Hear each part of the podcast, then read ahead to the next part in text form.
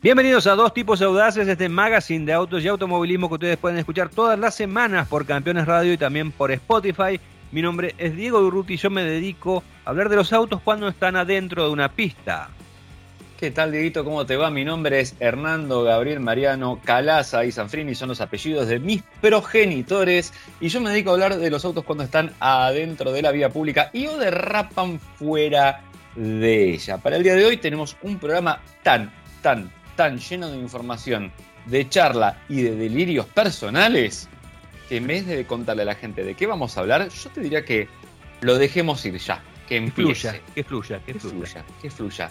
Que fluya por campeones, que fluya también en nuestro Spotify, cuando la gente nos quiere escuchar en el momento que quiere escucharnos. ¿En dónde? En dos tipos audaces, todo escrito con letritas, podcast de Spotify y allá. Allá. Escúchenos.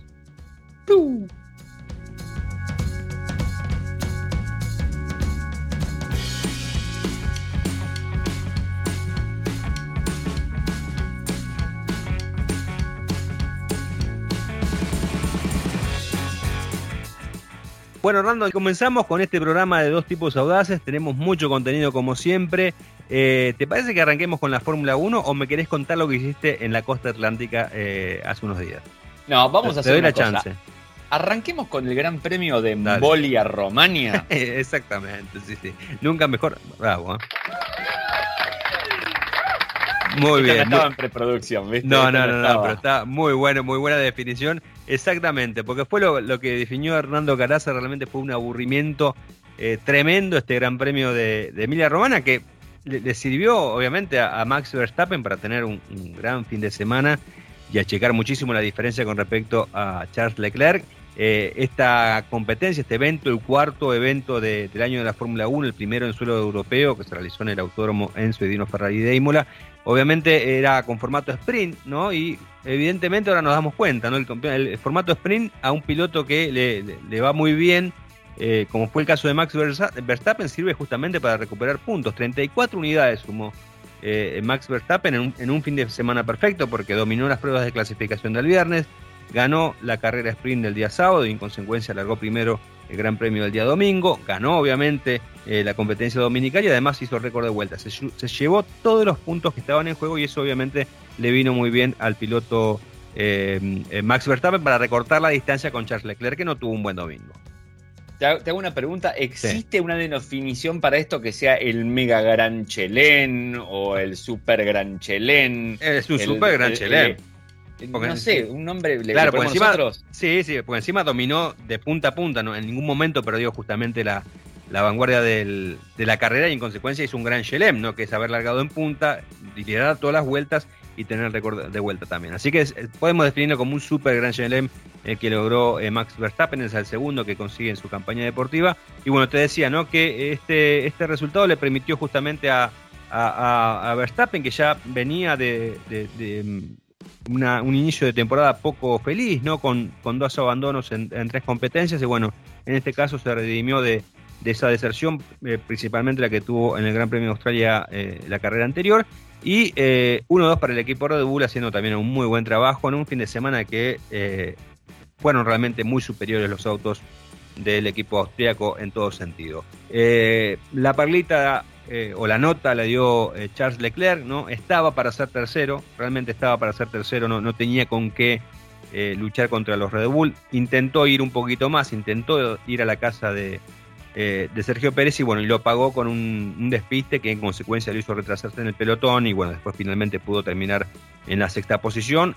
obviamente con, creo con gusto a poco, un sexto lugar con gusto a poco porque un tipo que está pensando y está luchando en el campeonato y que tiene justamente eh, la gran chance de ser campeón, después de un buen arranque, perder puntos como lo hizo, eh, pareciera como que, tal vez la presión o el ansia de, correr de local, porque era Nímola, obviamente territorio de, los tifosi, eh, le hizo pecar de ese, error y bueno, lo está pagando ahora con la pérdida de puntos. Igual todavía tiene una diferencia, digamos, tranquilizadora, tiene 86 puntos Leclerc contra 59 de, Max Verstappen y 54 de, de Sergio Pérez, pero bueno, eh, creo que le sirve de experiencia y a partir de ahora Charles Leclerc tiene que eh, definir qué cosas, hasta dónde puede ir, hasta dónde son los excesos permitidos, ¿no? Un tipo que tiene la gran chance de ser campeón de la Fórmula 1. Sí, yo creo que eh, Verstappen utilizó una frase conocida de, acá de Argentina, clásica histórica, y le dijo algo así como: ¿Estás nervioso, Charles? ¿Estás nervioso? ¿Qué te pasa, Charles? ¿Qué te pasa? ¿Estás nervioso? Le dijo en un momento. Sí, sí, bueno, bueno, eh, hablando del nerviosismo, vos sabés que es evidente que, bueno, que, Charles Leclerc es eh, el piloto número uno de la escudería, ¿no? de los dos pilotos que están corriendo, él y, Carlos Sainz, Leclerc es el eh, que más temporadas hace que están en el equipo. Eh, en, algún momento, cuando fue contratado como compañero de Sebastián Vettel, se sabía que Vettel tenía una, etapa corta, le quedaba ahí en, en, Maranello y que él iba a reemplazarlo como, como líder del equipo. Eh, y hablando de las presiones, ¿no? justamente el tema de las presiones en Ferrari el fin de semana fue algo bastante eh, un tema de conversación, porque cuando Carlos Sainz, el otro piloto del equipo, como decía, eh, tiene un, error en la, clasificación eh, y después, bueno, se, redime con un muy buen cuarto puesto en la carrera clasificatoria, largando décimo, lo que decía Binotto, Matías Binotto, el, director del equipo, era que evidentemente era como que no, todavía no, no sabía jugar con la presión. ¿Por qué dijo esto? Porque algunas horas antes del inicio de la actividad anímola se había confirmado que Sainz iba a renovar, renovó de hecho su contrato por dos años más. Y lo que quería hacer Sainz era justamente lograr un buen resultado en Imola. Y lo que dice Binotto es que, bueno, lo traicionó justamente la presión a Sainz. Ahora, lo traiciona la presión a Sainz, pero no lo traiciona la presión a, Leclerc, ¿no? Porque en, este caso de Leclerc no dijo Binotto justamente que fue un tema de presión, ¿no? Sino como que eh, valorizó el hecho de ir a, de querer ir hacia adelante. Son obviamente cuestiones eh, internas del equipo, pero bueno, uno, a uno por ahí le llama la atención que obviamente se proteja demasiado eh, al piloto número uno cuando evidentemente los dos cometieron eh, un error, ¿no? el del domingo de, de, Sainz, el hecho de no haber finalizado la carrera fue obviamente tema de, un toque de carrera que recibió de Daniel Ricciardo, no tiene nada que ver con... Mala Chelem tuvo él. Sí, ahí tuvo mala Chelem él, pero bueno, eh, esa es una cosa, ¿no? Me llamó la atención eso justamente de, lo que dijo Binotto y en, relación a, cómo tiene en cuenta los dos pilotos. Y después, obviamente, algunos muy buenos trabajos como el de George Russell, hay que destacarlo, alargó 11, llegó cuarto. También el de Valtteri Bottas, hizo un muy buen trabajo eh, Valtteri Bottas eh, llevando el Alfa Romeo eh, al quinto lugar. el amigo Vettel que suma puntos en el octavo puesto, detrás de Yuki Tsunoda. Eh, Magnussen noveno, llegó a estar cuarto en algún momento, estuvo ahí peleando. Eh, quinto llegó a estar em, eh, detrás de, Lando Norris, que hizo obviamente un muy buen trabajo, aprovechó justamente esa desinteligencia de, Leclerc para subir al, podio y volver al, tercer escalón. Y completando los 10 primeros, Lance Stroll. ¿Dónde está el amigo Lewis Hamilton? Terminó decimotercero te digo dónde está. Buscando la bocina en el auto a ver si lo dejan pasar en el tránsito. Sí, sí, sí. la verdad que fue. Es, es, eh, es, un caso de estudio, de un análisis profundo el de Lewis Hamilton. Porque un tipo que eh, tuvo siete títulos no se olvida de manejar de un día para el otro. Eh, ahora, tu compañero de equipo está haciendo muchas mejores carreras que vos, ¿no? Eh, supuesta, teoría sobre eso. ¿eh? Yo, la teoría, la, la, teoría que puedo esgrimir yo es que es evidente que Russell se adaptó mejor al tipo de vehículo que es este, este nuevo Mercedes, que nada tiene que ver con el anterior, con los que venía manejando Hamilton. Esa es mi teoría, ¿no? Yo, tengo una teoría, si querés te, le voy a pasar una teoría alternativa a esto. Para mí, mira, eh, lo pudimos ver en distintos casos ya esto. Por ejemplo, Flete viene de ganar cuatro campeonatos al hilo y se viene abajo de golpe con un cambio reglamentario y Richardo gana carreras y lo pasa por arriba. Sí. Por ejemplo, ¿no? Y así tenemos varios casos de campeones que cuando el auto se desmorona, digamos en una temporada, su compañero nuevo a veces y todo lo pasa por arriba. Y mi teoría es la siguiente. Eh, con Schumacher en algún momento pasó algo parecido también con, con Mijael, ¿no? Obviamente. Eh, y yo tengo esta teoría. Cuando vos venís de un auto de porquería, que es inestable, que frena mal, que dobla mal, que hace todo mal, el Williams del año pasado tenía Russell, y te subís un Mercedes que hace todo medianamente bien, medianamente bien, es mucho más fácil para vos, porque eh, tenías confianza 30% en el auto, hoy tenés 60% en el auto, entonces Claro. lo tirás con más ganas. Cuando vos venís de un auto que aunque no esté para punta, hacía todo bien igual, eh, o con retoques, son todo, o te daba para llegar tercero el coche como Sí. estaba, o lo que fuera, y te caes en un auto que le confías poco, perdés así de los Entonces, Hamilton, ¿qué hace? No frena donde él quiere frenar, no dobla Claro. por donde él quiere doblar. no- eh, y Russell, ¿qué hace? Se anima más. Porque, Mientras que porque venía manejando una zapatilla. Exactamente. Para mí, hay eso. es muy no probable, que Hamilton se olvidó de manejar, sino que Hamilton se olvidó de manejar con tantas complejidades. Claro, claro. Este, o hasta donde el auto le daba, siempre le daba para sumar una cantidad de puntos que le servían. Y ahora no. Este, eso va a ser mi reflexión número uno del fin de semana. Te voy a dar una Sí. reflexión número dos de este fin de semana. Perdón, favor, eh, que, me, favor, que me sí. interrumpa. No, no, por favor, por favor. Eh, se acabó el idilio de Magnussen, después de que clasificó muy bien y todo, ya casi Sí. no entra en los puntos, y bandera blanca y negra por mm, sacudir el auto en la mitad de la recta, ya volvió Magnussen, punto. El peligro number two, después de Grosjean, en la pista. Ya está, Sí. ya Y volvió. encima con un auto que eh, es, es- es de punta, ¿no? Listo, volvió. Tercera reflexión, este, al Mercedes le sacaron las botas y se ve que le pusieron chancletas. Sí, es muy buena. Porque Alfa. Romeo se puso las botas y que muy bien buena. me, me- me- me parece que vamos por acá. Y por último, Sí. y por último, ya nosotros tenemos. El año pasado luchamos por Valtteri y mirá dónde está ahora. Sí. ¿Está bien? Te pido un sol para Valtteri. Chalequitos Sí, sí, de. Duvet. Un- le Una campaña muy, muy exitosa. Lo mandamos al cuore esportivo de Alfa Romeo. Sí. Toda la peninola. Y ahí está Valtteri. ¿Bien? Eh, por, por arriba de su compañero de equipo y de su ex equipo, además, en este momento. Perfecto.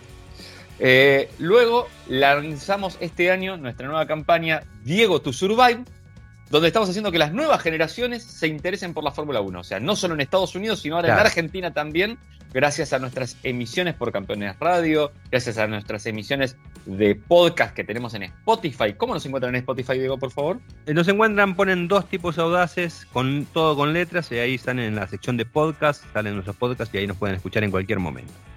Muy bien, y ahora vamos a lanzar una pequeña, una micro campaña, porque esperemos que prontamente esto recupere, este, que se va a llamar Todos Somos Sainz. Todos somos Porque Sainz. dos carreras seguidas, Sí. trabado, empantanado aparte en la grava, cosa que él había luchado y dicho que él quería que vuelvan a grabar las pistas el Sí, año pasado. sí. Dos veces, una por culpa de él por desesperarse y la otra vez porque, bueno, esta vez lo barrieron, de verdad. El Sí, flaco sí, le dejó sí. más espacio a Richardo, no, no había manera. No, igual Richardo Este. pisó el, el pianito de adentro y se fue el auto contra el medio Por y ahí fue el toque. fue mala Se suerte, ¿no? y todo, por eso te digo. Pero bueno, eh, si seguimos así, pobre Sainz, hace dos carreras que nos suma puntos. Sí. El compañero está primero y él está, no sé dónde en el campeonato, pero debe estar atrás de Hamilton con un poco de suerte. Eh, mira, ya te digo, O ya te ahí. digo dónde está el campeonato, lo tengo acá. Está primero Leclerc con 86 puntos, segundo Verstappen con 59, tercero Sergio Pérez con 54, cuarto George Russell con 49, quinto Carlos Sainz con 38, sexto Lando Norris con 35, séptimo eh, Hamilton con 28 y octavo Bottas con 24. Eh, y hay algo que quiero destacar. ¿Ya terminaste con tus reflexiones? Eh, sí, sí, sí, sí, pero, pero Bueno. recordemos esto, ya vamos a ir empezando a pensar. ¿Qué, qué vamos a hacer? Eh, si vamos a ver si hacemos una paellada Sí. para Sainz, eh, si hacemos algo con el, el matador, no sé. Sí, sí, Al- algo, al- algo, algo- algo hay que buscar, una campaña que buscar. Hoy planté la semilla de esta nueva campaña que vamos a hacer. Eh, a fin de año Sainz va a terminar. Yo sé lo que te digo. Bueno, bueno. Y para nosotros, terminar, sí, obviamente. Y para terminar con este análisis eh, y comentario del Gran Premio de Viña Romana en Imola, del creador de GP2 Engine, llega. Son coches indestructibles menos el nuestro. El amigo Fernando Alonso ya, ya empezó con, con sus frases hirientes a su propio equipo. ¿Mm? Eh, muy buena la frase, muy buena. Creo, yo creo que hay, hay que. Voy a hacer una recopilación del tipo de frase de Alonso que debe tener. Por favor. Si uno lee entre líneas, na- nada se compara con el GP2 Engine, ¿no? Que, que hizo en su momento, obviamente criticando al equipo, al motor Honda cuando estaba McLaren. Pero bueno, eh, en este caso por el español, que vos sabés que eh, durante el año pasado eh, creo- todo el mundo hablaba de el plan, ¿no? Un hashtag, un hashtag que había inventado Fernando Alonso en, función de lo que iba a pasar en 2022. Bueno, le, comento al amigo español que su plan no está dando frutos porque está decimoquinto en el torneo con dos puntos nada más.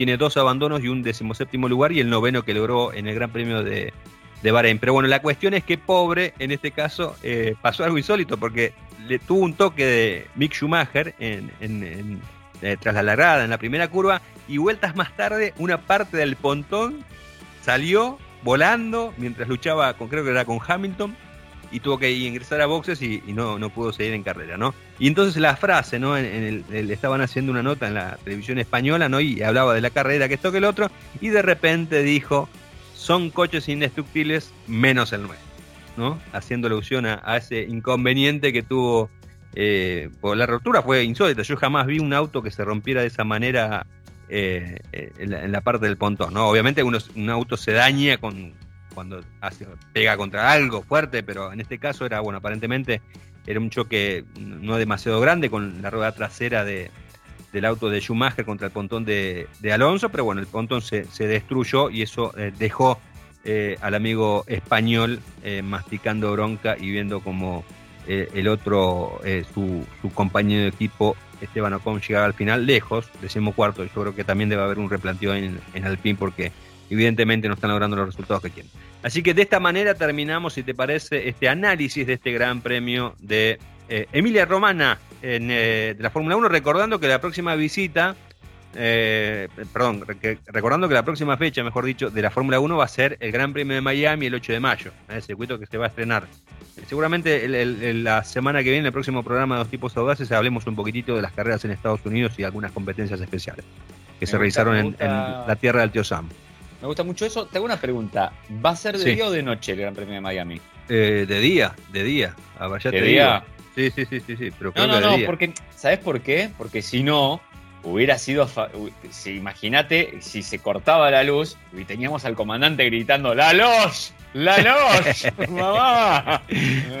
Va a ser, mira, va a ser. Eh, eh, a las 15.30, no, va a ser de tarde, en horario diurno.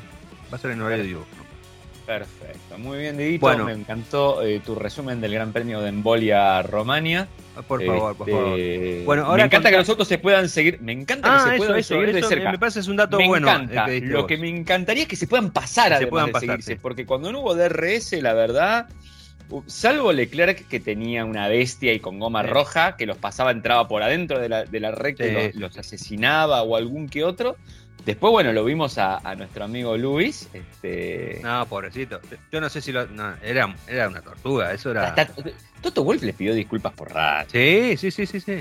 Bueno, Toto Wolf dijo después, en las declaraciones que dio a conocer el equipo, dijo que eh, no tenía un auto a la altura de un campeón del mundo.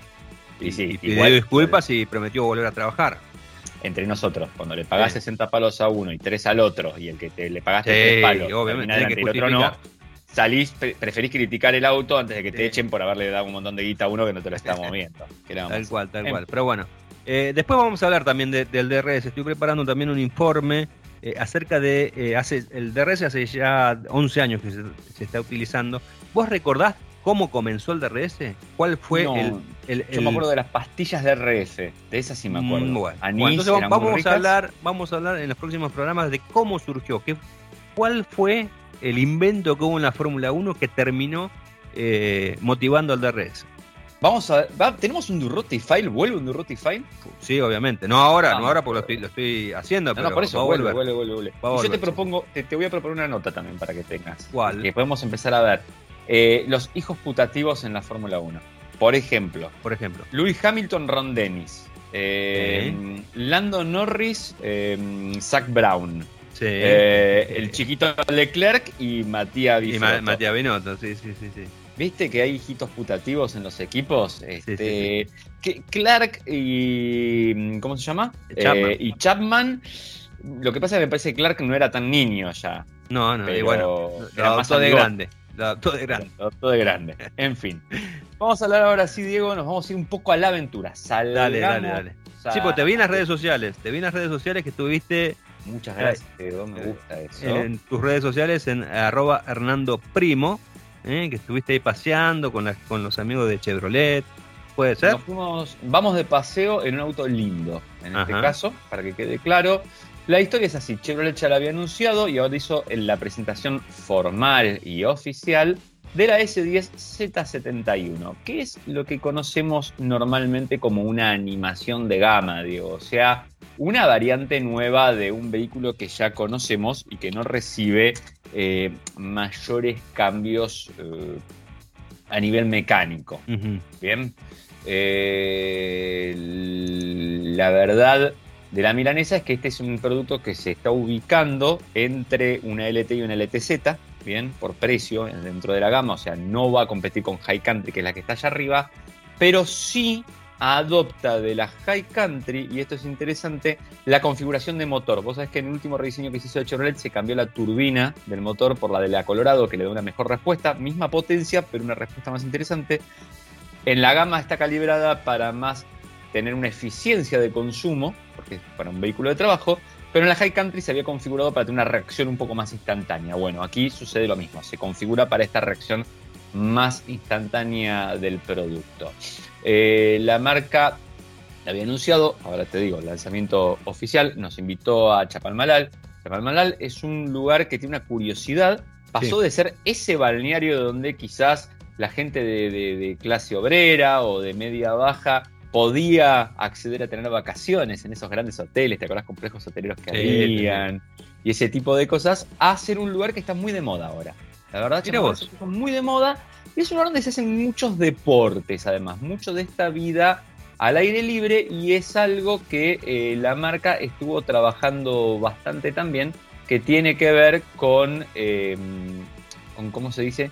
Con, eh, con la vida al aire libre, con el ocio, con el disfrute de la pickup y no solamente con esto de, del campo y el uso mm, laboral extremadamente puesto. Tiene, estoy tratando de acordarme porque tienen un hashtag que están usando y que no me lo puedo acordar en este momento y, y se van a enojar porque no me lo puedo acordar ahora, pero ya va a llegar, no te preocupes, durante, durante esta presentación. Eh, la camioneta puntualmente y cuando la estás mirando en persona, ¿Será- discúlpame, ¿será señales de aventura? señales de aventura. Gracias, gracias. Y eso que no fui, mira. Y eso que no fuiste. Yo soy muy malo para los hashtags. Debo reconocer que no, no memorizo ese tipo de cosas. Eh, entre las cosas eh, interesantes que tiene Señales de Aventura es que se va a crear también dentro del propio sitio de Chevrolet una parte donde la gente puede compartir escapadas, ideas para escapadas, ideas para salidas. Bueno, Supongo que la misma marca bueno. también lo va a estar animando y es para este uso ocioso. ¿Y qué tiene esta camioneta para, para, Y para por que favor, la veas más por favor, sí. y todo? Bueno, Me hablaste de Chapalmalal, me gustaría saber un poco qué tiene la camioneta. perfecto. Ya la mirás de afuera y lo primero que te das cuenta es que tiene la parrilla negra tipo la High Country, Sí. con el Chevrolet escrito en negro en el medio, pero en este caso, en el rinconcito del costado, donde es el lobito de High Country, tenés el de Z71 con rojito, que le da un toque deportivo, sutil deportivo, que está bueno. A mí me gusta. Sí. Los faros principales, máscara negra, delineado LED para DLR traen. Bien ahí también de nuevo. El paragolpes principal también tiene como el protector que va abajo, hecho también en ese negro brillante. Después los guardabarros tienen los overfenders, los protectores que tienen el escudo del moño puesto, queda bien. Bien. Unas llantas eh, de aligación en negro, que le quedan muy bien también, con un caucho del tipo todoterreno, all terrain en realidad, no Sí. es por ciento, digamos, barro o Off-road, pero te permite andar pero por ya con un perfil, claro, ya con un perfil un poquito más agresivo para, para fuera de asfalto, digamos eh, firmados por Michelin, muy pero, pero muy bien. Eh, hay unas pegatinas que están en la parte de abajo de la puerta, que también se repiten atrás en la puntita de la cola, agregan, y un poco en el portón trasero, agregan un toquecito ahí, viste, de, de interés. Eh, los estribos son interesantes, son estribos tubulares, pero con la parte plana donde pisás, son distintos. Ya ahí te das cuenta que hay algo distinto. Y la barra de San Antonio, que es sigue por el costado de la caja, es la, la que el tubo sigue para atrás, es tubular y sigue hacia, hacia el, atrás. Se usa mucho, por ejemplo, eh, para los vehículos de trabajo, eso también, las pickups, pero también sirve porque tenés para agarrar más cosas, si llevas una bici o algo por el estilo. Y a mí, personalmente, me gustan mucho más esas barras que las otras. No, no sé, hay gente que, que sí, que no, pero a mí me gustan más esas. Me, me dan la impresión de que es algo más, no sé, más, más, wow, o más, eh, ¿se entendió? Wow, ¿no? ¿Qué Sí, decir? pues, sí, obviamente. Muy radial. Muy radial lo que lo Así lo definen en las reuniones de marketing, entre marketing y producto. ¿Cómo lo definís? WAF, así, una cosa Pongámosle WAF a la caja. Ponle WAF. Más pegatinas de Z71, 4x4 en la parte de atrás y toda la, decoración, seguimos con el tema del negro, desde las carcasas de los retrovisores, pasando por el monio, em, el, motor, viste, todas las, identificaciones que tiene. Ya adentro, también hay un mix ahí que está bueno, tenés un cuadrito de instrumentos lindo, con, una terminación buena visual, más el display. El equipo multimedia no es la pantalla más grande, es la chiquita, que tiene Android Auto y Apple CarPlay el, la climatización es manual, digamos, no es automática. Pero a cambio de eso, volante forrado en cuero, suavecito al tacto, está muy bonito, volante multifunción. Butacas también en cuero con la costura roja y en, es blanco, arena, un tono, viste, de esas cosas donde mi, donde, donde mi percepción de los colores no llega a definir muy bien. Eh, y la butaca deportiva, manuales, no eléctricas. Con lo cual se logra un buen compendio ahí entre todo lo que te ofrece el producto, eh, el diferencial estético y el precio. La anduvimos un poquito por ruta, la anduvimos un poquito por arena, la arena de Miramar, que un dato, viste que eh, Pina y Mira, tenemos Pina y Mira, eh, Pili, Mili y Dolo, no sé cuál sería Dolomar, pero bueno, eh, pues es que la arena de Miramar es distinta a la de, a la de Pinamar, nos habían dicho eso y tienen razón. Cuando la mirás parece más gruesa, más pesada. Cuando la transitas con la camioneta, también parece más pesada. Sí, sí, sí, sí, hay que tener cuidado, hay que llevarla bien este, en, velocidad la camioneta y todo, porque necesita, e, es, desinflamos obviamente primero, e hicimos otra cosa que es entrar en grupo, ¿Por qué? Porque siempre por lo menos hay que entrar a dos vehículos con un slinga, porque si uno se queda, lo más fácil es slingar, pum, y pegar el tironcito para salir del, mal momento, ¿no? Si no, te vas solo, te llegas a quedar trabado y estás en una zona de mala señal o algo y andás a ver quién te rescata ese día, y la puedes terminar pasando muy, pero, pero muy mal. Nada de eso sucedió, pasamos bárbaro, de paso estuvimos en Chapalmalal, un lugar que te digo, se viene para el deporte, y ahora sí, me lo voy a acordar, señales de aventura, de señores. Vamos a ver.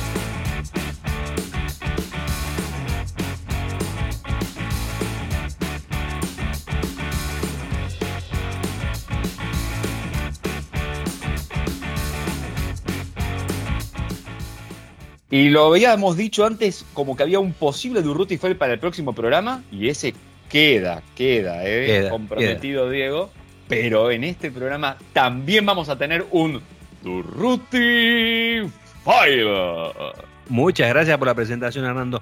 Y vamos a hablar de algo que eh, ocurrió a fines de la década del 60. Vos sabés que hasta, yo calculo que habrá sido hasta los 80 más o menos, la Fórmula 1 eh, permitía a, los fabricantes, a los constructores, eh, tener ciertas soluciones, ¿no? Obviamente siempre respetando un, reglamento, pero a veces los reglamentos eh, eh, se permitían ciertas licencias, si uno lo, analizaba bien, y el mejor caso de eso obviamente es el, famoso Tyrrell de seis ruedas, ¿no? Pero no vamos a hablar justamente del P34, que creo que ya habíamos hablado en algún momento de, ese auto, sino de un auto de doble tracción en la Fórmula 1.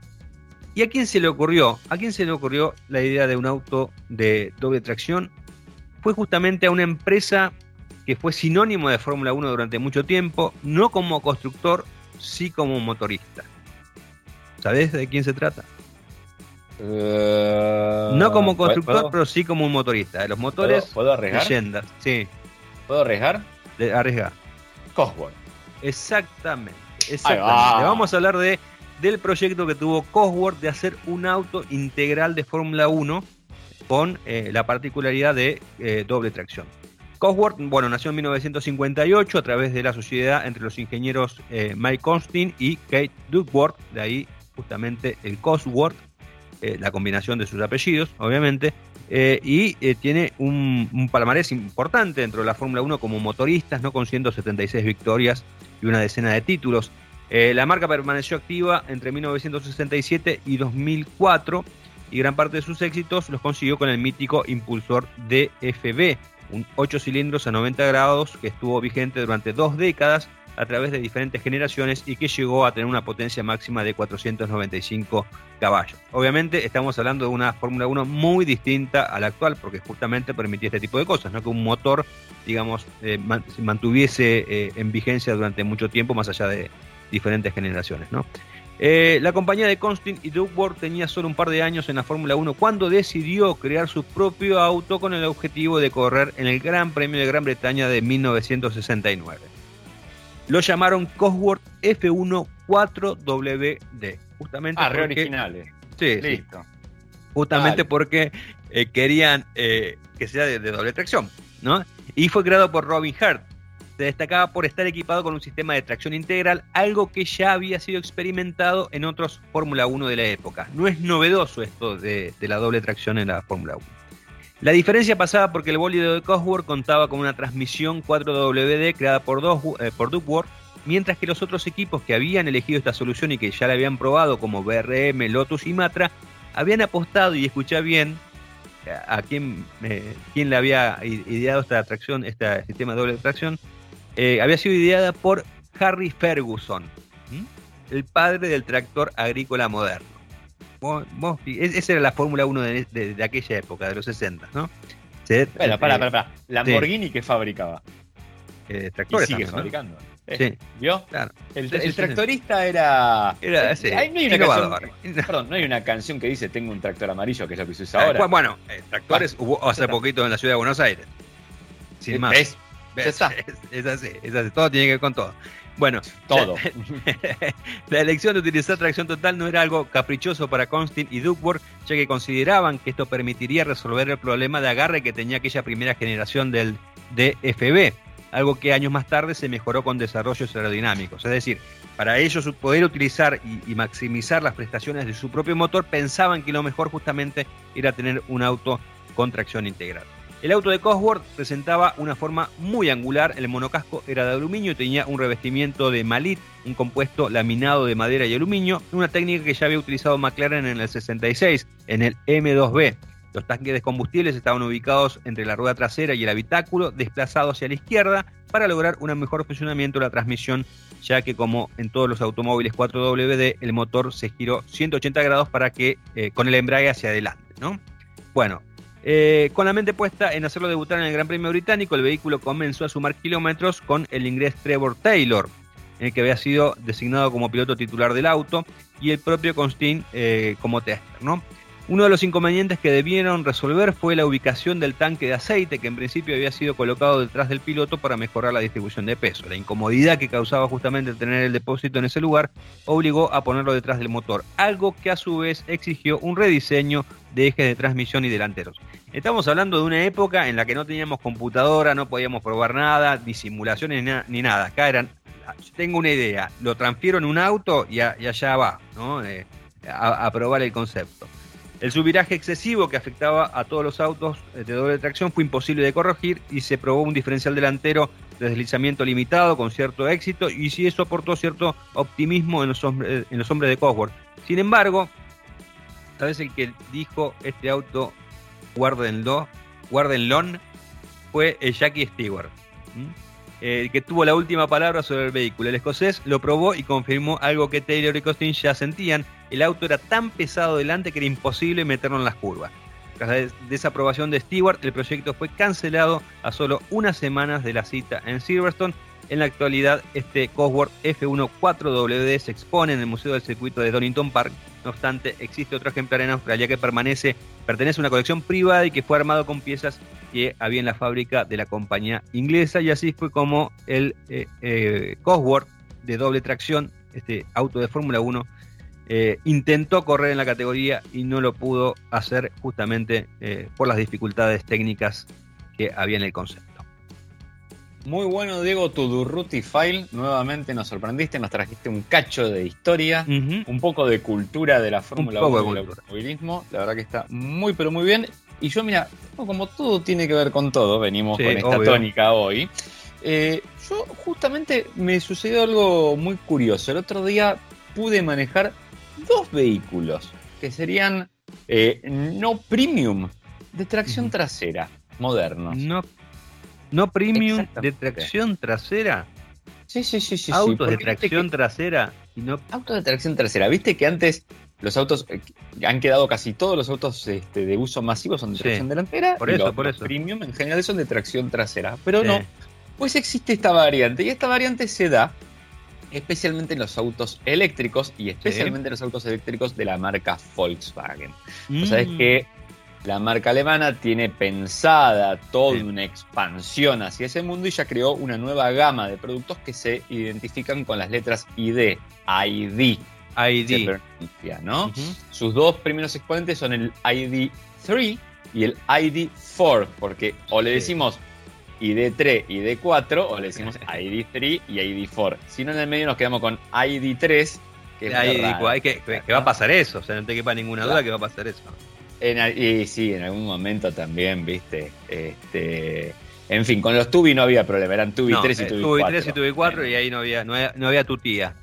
Exactamente. No, mi tía sí me regalaba, Ah, estaba sí, bueno regalaba. ese, sí, Ah, sí, vos. en esa época la quería mucho. Después ya no sé qué pasó, pero. Bueno, en fin, Bueno, siguiendo con la prueba del coche, nos invitaron a una pista de pruebas qué bueno.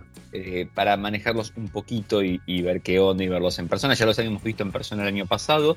Ahora empezamos un poquito ya a poder hacer los primeros contactos de giro. Para los que están preguntando, che, esto cuándo viene a Argentina, cuándo va a estar, todo. Mirá, de la marca, ¿sabes lo que me dijeron? ¿Qué te dijeron? Nosotros lo queremos traer al auto. Tenemos toda la intención de que estén, pero hay que resolver un montón de cosas por el camino. Uf. Eh, así que, por más intenciones que tengamos, no tenemos fecha. La verdad es esa.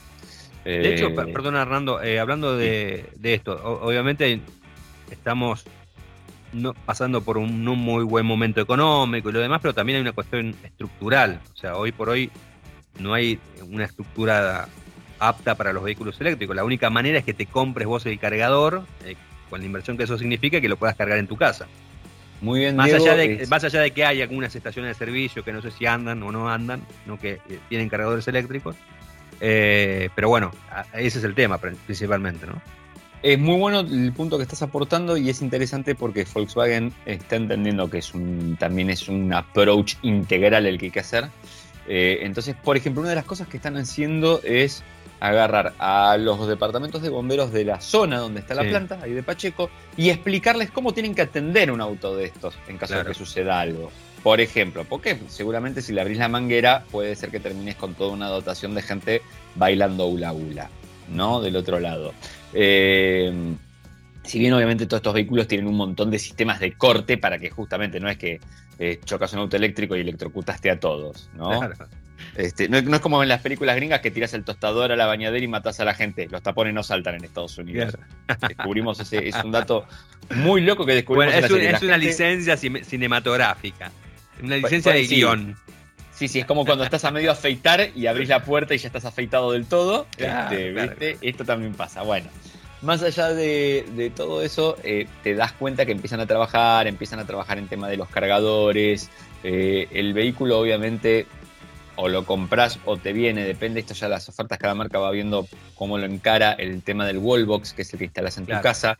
Que, por ejemplo, en este caso, para una carga completa de dependiendo del modelo, es unos 400 a 500 kilómetros, necesitas unas 8 horas, ¿bien? Con ese, con ese sistema.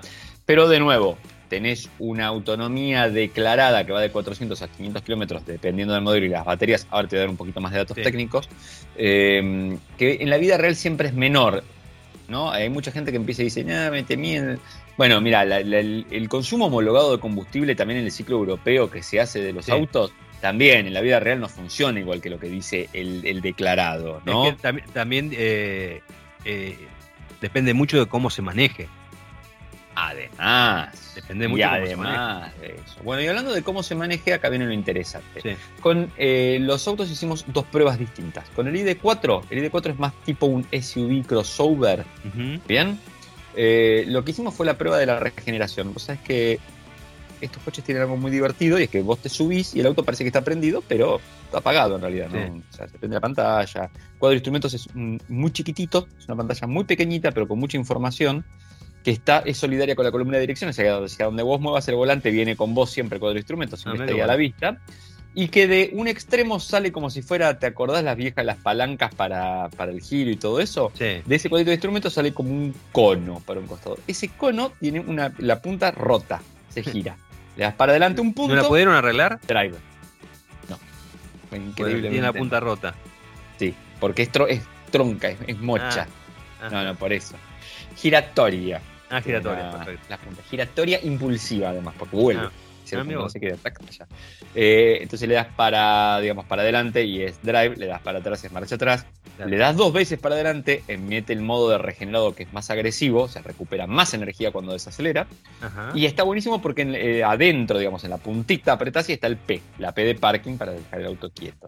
Lo que no sé, porque me lo preguntó alguien y de verdad no estoy seguro todavía, es si cuando apretás ese botón activa el freno de mano eléctrico también. Porque no había un botón para freno de mano eléctrico. Tiene Ah, auto hold claro. del auto, pero no había ese Claro. botón. Yo sospecho que sí, ¿por qué? Porque los autos eléctricos no traen, en la vasta mayoría, si hay excepciones, caja de cambios como tal, tiene una relación única y fija Claro. esos coches, ¿no? Bien. Eh, entonces, en el E4 probamos el sistema de regeneración que tiene. Y es interesante, porque venís con el auto, llegamos a acelerar a 90 km por hora y cuando soltás el pie de acelerador se frena más rápido que de la otra manera. Que es algo que, en, por ejemplo, en el tránsito urbano, cuando le tomás la mano, empezás a manejar sin el freno casi. Porque el Claro. auto como tira a frenarse más cuando levantás eh, y estás regenerando más energía, estás recuperando más de eso que tuviste que poner con el enchufe. Claro. En, en el ID3 lo que probamos fue el sistema de asistencias que trae el vehículo. Es un paquete que, que es como un compañero, le dice la marca. Un Travel Assist sería algo por el estilo. Que va a conjugar lo que tiene que ver con el mantenimiento de carril, el control de velocidad crucero adaptativo y algunos otros sistemas. Y lo interesante es que como son asistentes, para cuando la gente se le ocurre levantar las manitos del volante, porque dice, total, el auto va solo, Sí. el tipo te empieza, te pim, pim, pim, pim, te pone la pantalla, pon las manitos en el volante, mi amor, te dice, No te lo dice así, pero básicamente, ¿no? Casi, casi, casi. Sí, sí, sí, claro. Este, yo lo afranchelé al auto, básicamente, pero no, no, te dice, las manos ponerse en el volante. Pa. Si vos seguís sin poner las manos en el volante, esto lo probamos el auto mientras tanto iba leyendo las curvas, iba por una curva andando, Sí. eh, por el centro de la curva, y tiene un head-up display grande donde te marca las líneas verdes al costado como que agarró. O sea, vos Sí. te podés informar viendo código de instrumentos o viendo ese head-up display que está ahí proyectado, como casi una realidad aumentada delante tuyo. Sí, qué bueno. El auto en un momento se empieza a cabrear, ya dice, bueno, me diste más bocinita, más pim, pim, pim, pim, pim, pim, pim, pim. Ve- ve- dice, "Che, este pibe no me está prestando atención, ¿no? Es este flaco. Y ahí el auto sospecha y dice, ¿no será que se quedó dormido o le pasó algo? Y te pega un par de tirones con el pretensor del, del cinturón de seguridad. Ah, mira vos. Ta, Te pega, ahí te pegas un julepe importante. Y si no te despertaras por eso, porque ahí sí, ya algo te mandaste grande o te desmayaste, Sí. el auto empieza a perder velocidad solo, Sí. prende las balizas, se detiene a cero, toca la bocina, pa, pa, pa, tres veces y llama al 911. Muy bueno, muy bueno.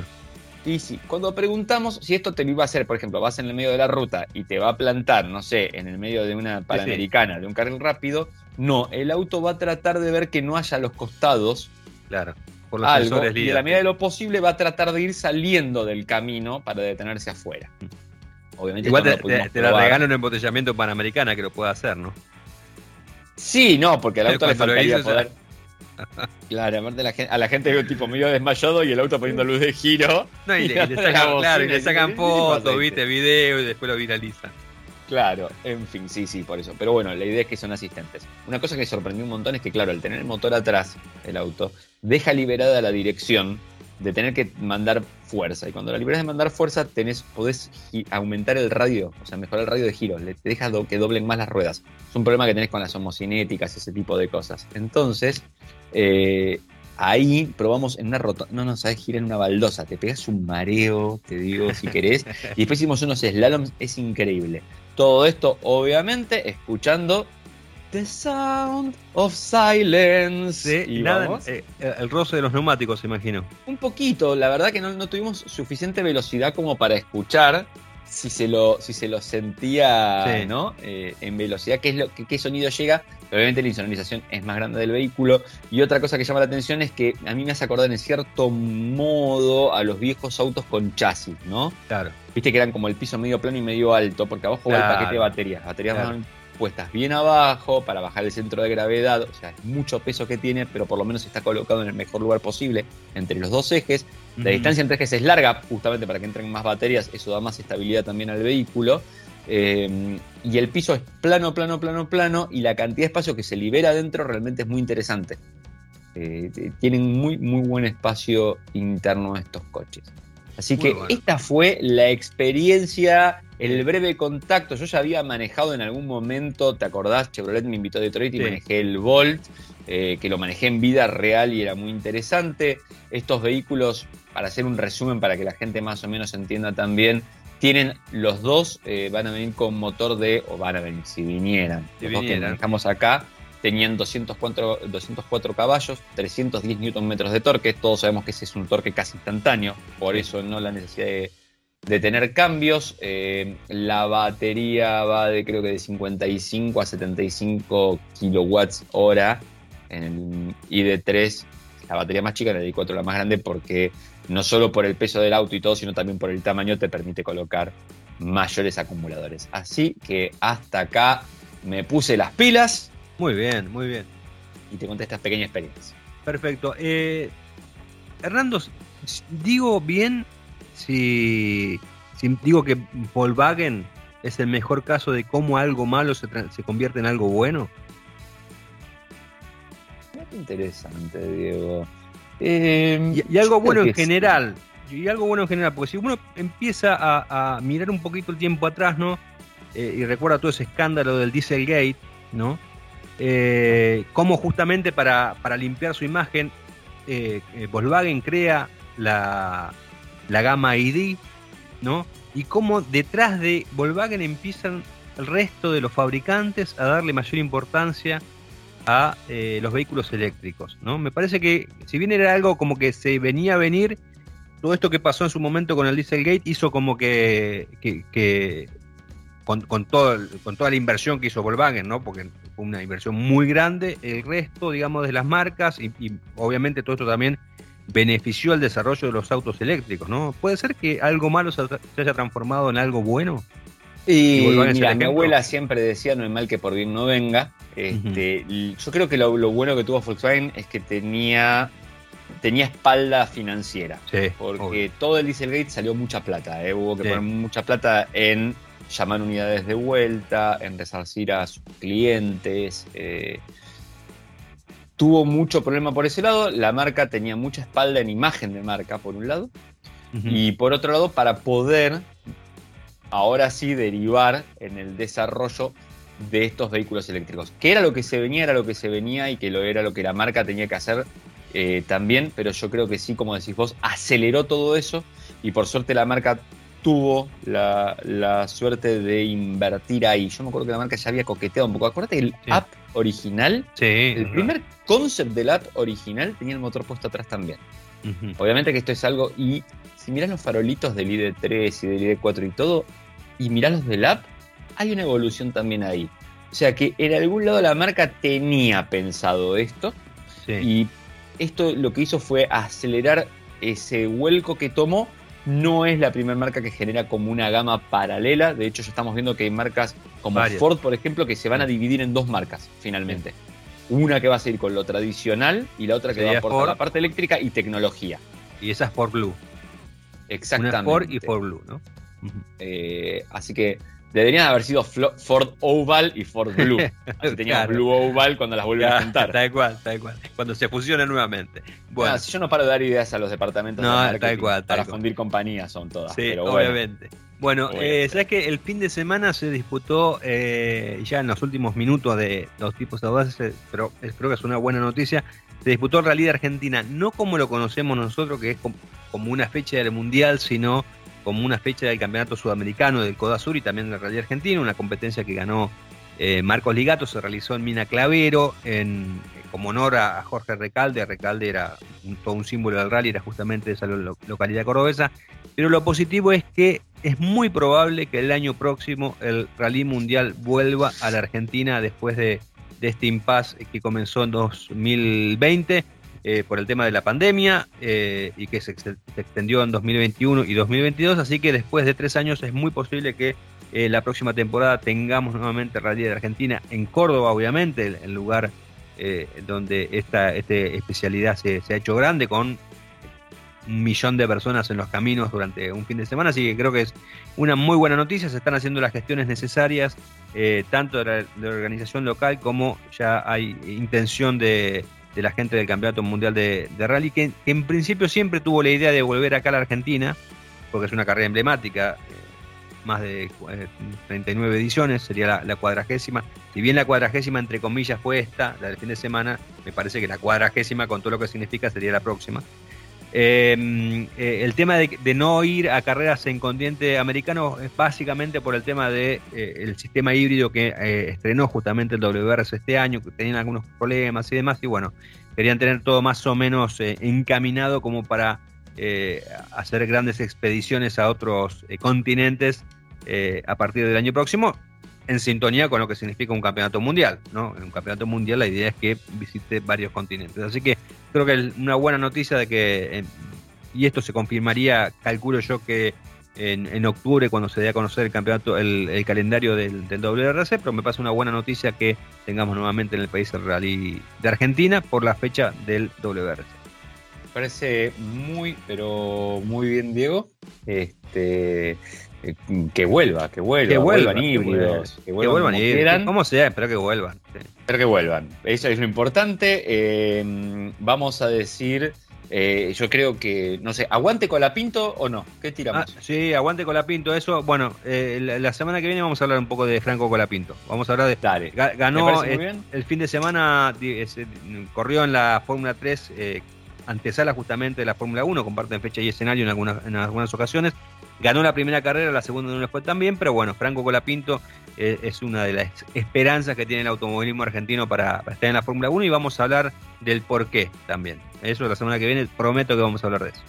Me parece muy bien. Seguiremos un poco su carrera también en las, próximas ediciones. Obviamente que en automundo.com.ar la gente puede seguirla cuando entra, cliquea y va a tener las noticias relevantes del caso. Dicho todo esto, Diego, procedo a despedirme de ti y de nuestra hermosa audiencia. Así es, así es. Eh, nos veremos la semana que viene. La semana que viene, como siempre, Diego. Adiós. Chao, chao, chao.